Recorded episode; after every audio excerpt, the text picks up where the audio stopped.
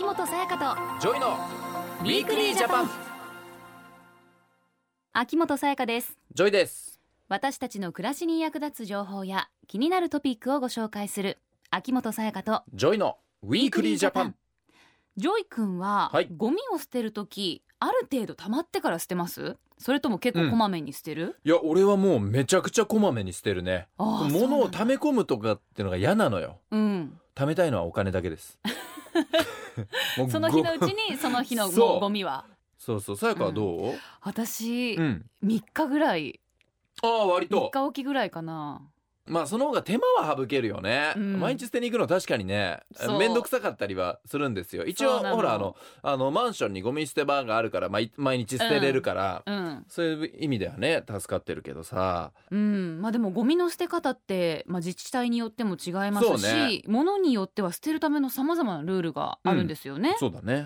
そこで今日のテーマはいらなくなった家電4品目は正しくリサイクル家電といえば、うん。以前この番組で使わなくなった小型家電をリサイクルしようっていうお話しましたよね。下覚えてるよさやか俺ちゃんと。ジュイク覚えてます？この家にあるねいらなくなった小型家電をリサイクルして、うん。東京オリンピックとかパラリンピックのメダル作ろうっていう話でしょ？そうそう。そういうプロジェクトがあるんだよね、うん、でも今日は、うん。その小型家電のリサイクルのお話とはちょっと違うそうなんですよ。あ違う？うん、え何？じゃあ。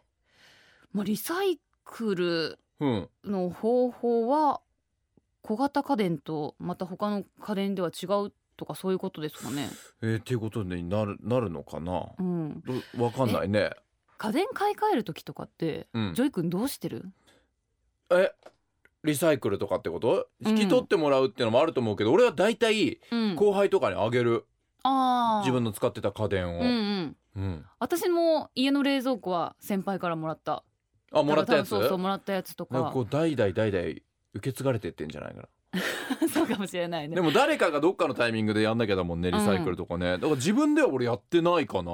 下取りしてもらうとか？洗濯機は私下取りしてもらった。あそう。ん。業者の方に来ていただいて、うん。そこから新しいの買ったりとか。うそうかそうか。え先週私が言った空気清浄機はまたじゃあ違うのかな？どうなんだろうね。4品目いや入ってくるでしょ。4品目に。入らないでしょ。空気清浄機。結構メジャーアイテムじゃない？こうテレビと空気清浄機は入ってくるんじゃない？掃除機と。入ってくるかな？え分からん。どうなんだろうね。じゃあちょっとこの後聞いてみますか。ね。この後スペシャリストをお招きして詳しくお話を伺っていきたいと思います。秋元才加とジョイの Weekly Japanさてここからは経済産業省情報産業課環境リサイクル室の鈴木博文さんにお話を伺っていきますよろしくお願いしますよろしくお願いします。鈴木さん今日はいらなくなった家電4品目の正しいリサイクル方法についてお話をしていただけるということなんですが小型家電のリサイクルとは違うんですねはい。今日は皆さんにいわゆる家電4品目をリサイクルするための正しい処分方法をご紹介するんですが、はい。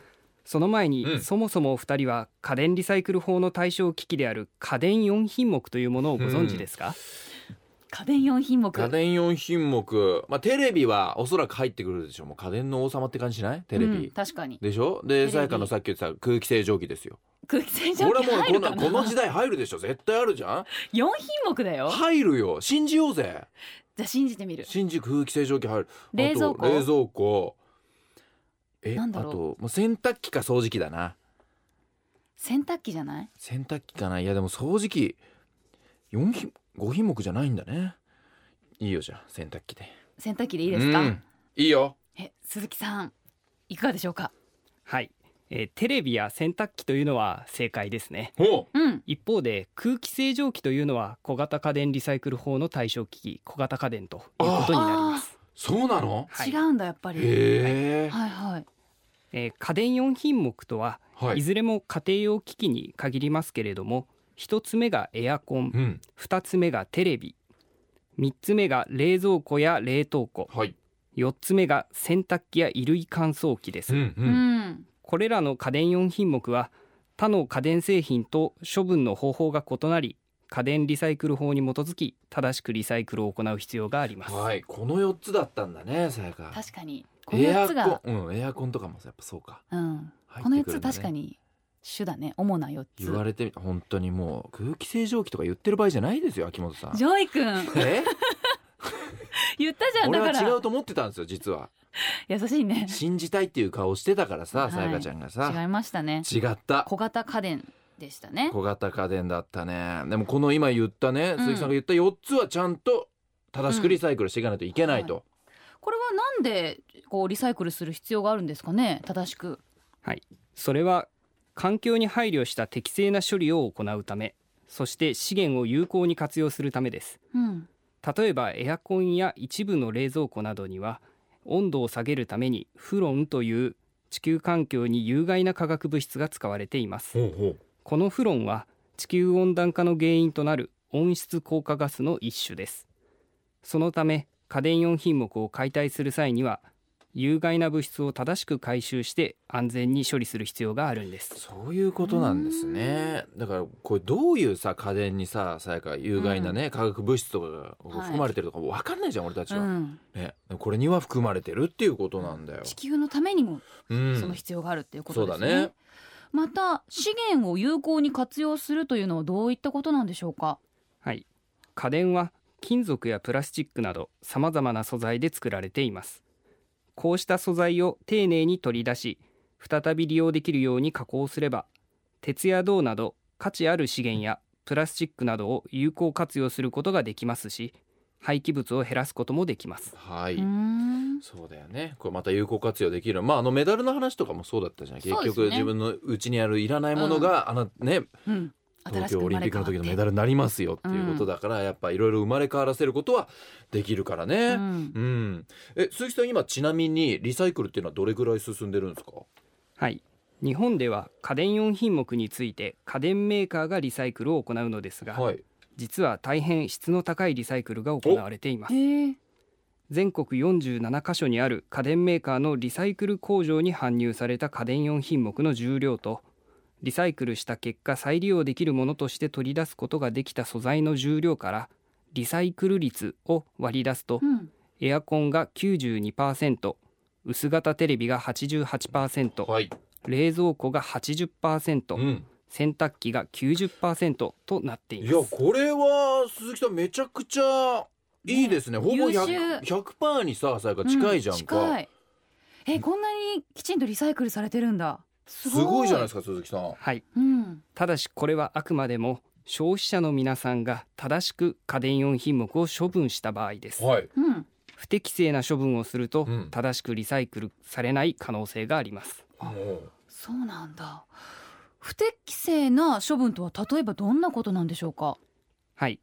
トラックで住宅街を大音量で巡回したり空き地に看板を立てて家電を持ち込んでもらったりしている業者の中に違法な廃棄物回収業者がいることがあります、ううん。ん中にはチラシやインターネット広告を出して回収している例もあって消費者の方が違法な業者だと知らずに家電を引き渡してしまうこともあるんです。こういうのってささやかうん。どういう業者が違法なのかとかわかんないよね。全部合法なのかなって正直思っちゃってたりああいう回収,、うん回収してるトラックとかも。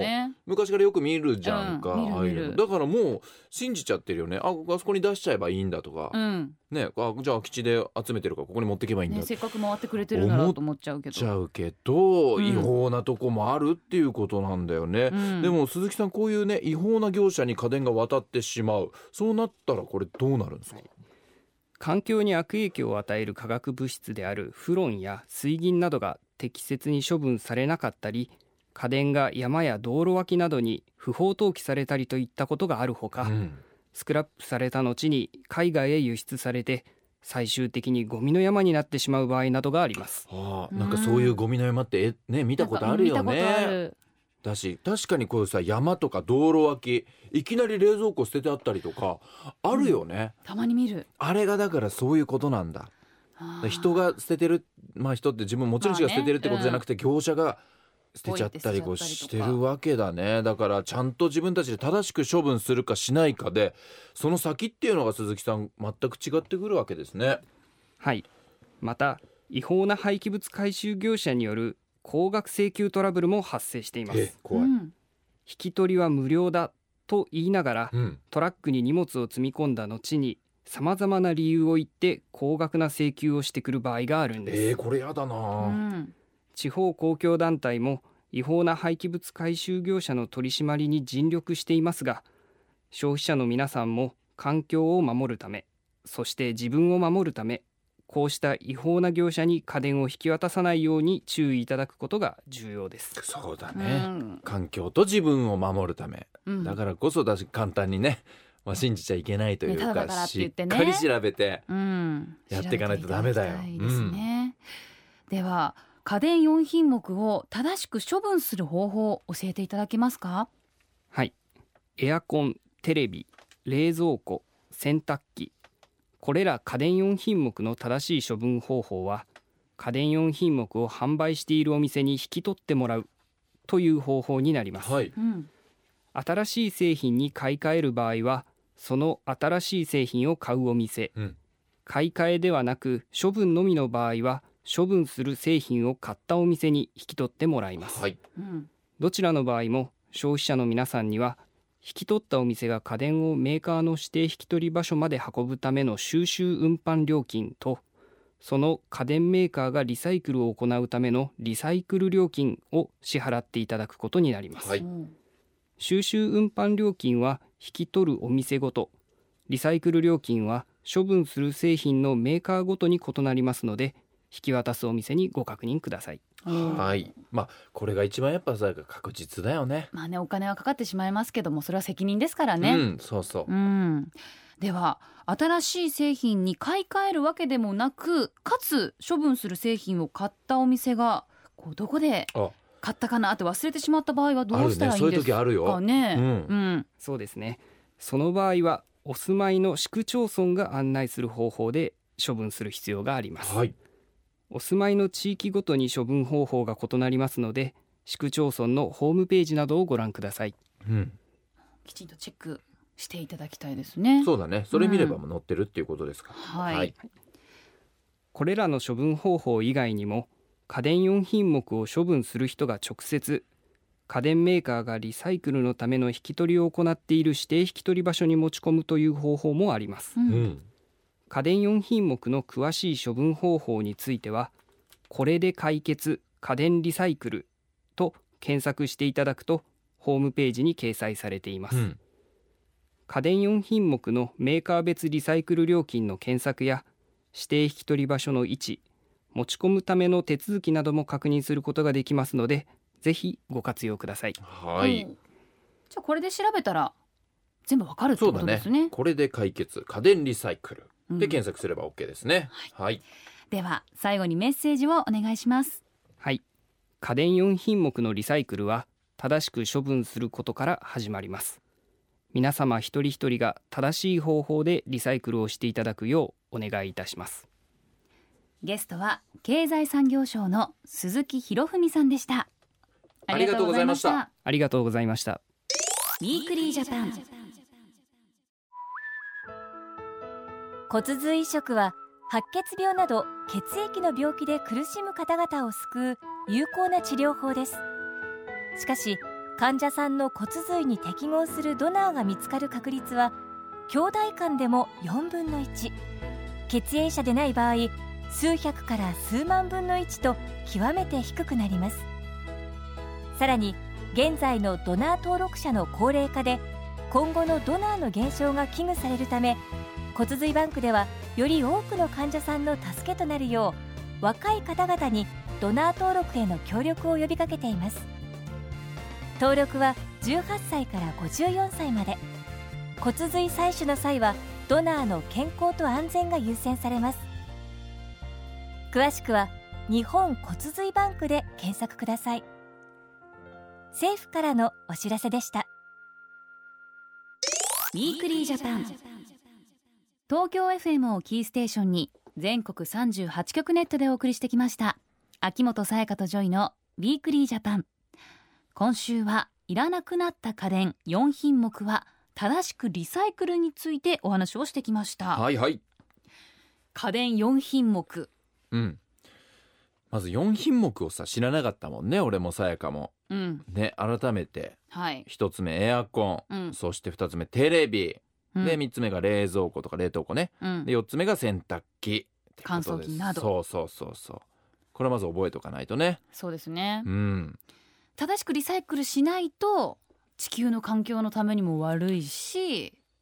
正しくって何が正しいかっていうのが分かんなかったし、うん。正しくしてるつもりだったけど実はできてなかったっていうケースもきっとあるじゃん、うん。ああいう回収業者がさはい。ね全てこのちゃんと許可を得てやってるとことは限らなかったわけだから、うん。しっかり自分が買ったお店にねうん。引き取ってもらうとかリサイクルで持ってくっていうことが大事だし、うん。今後やっぱオリンピックが近づいてくるから例えばテレビ買い替える人なんてすごい増えていくわけでしょ、う。んらそういう人たちはしっかりとこのリサイクルっていうのをやっていかないといけないよね。正しくうん。リサイクル皆さんにしていただきたいなと思います、はい、またね自治体でもちょっと違うみたいなのでね調べていただきそれたいなとぞれのね住んでるところで調べてみてください。思います、家電4品目のリサイクルについてもっと詳しく知りたい方処分方法や各メーカーのリサイクル料金などを確認したい方はこれで解決家電リサイクルのサイトをご覧ください。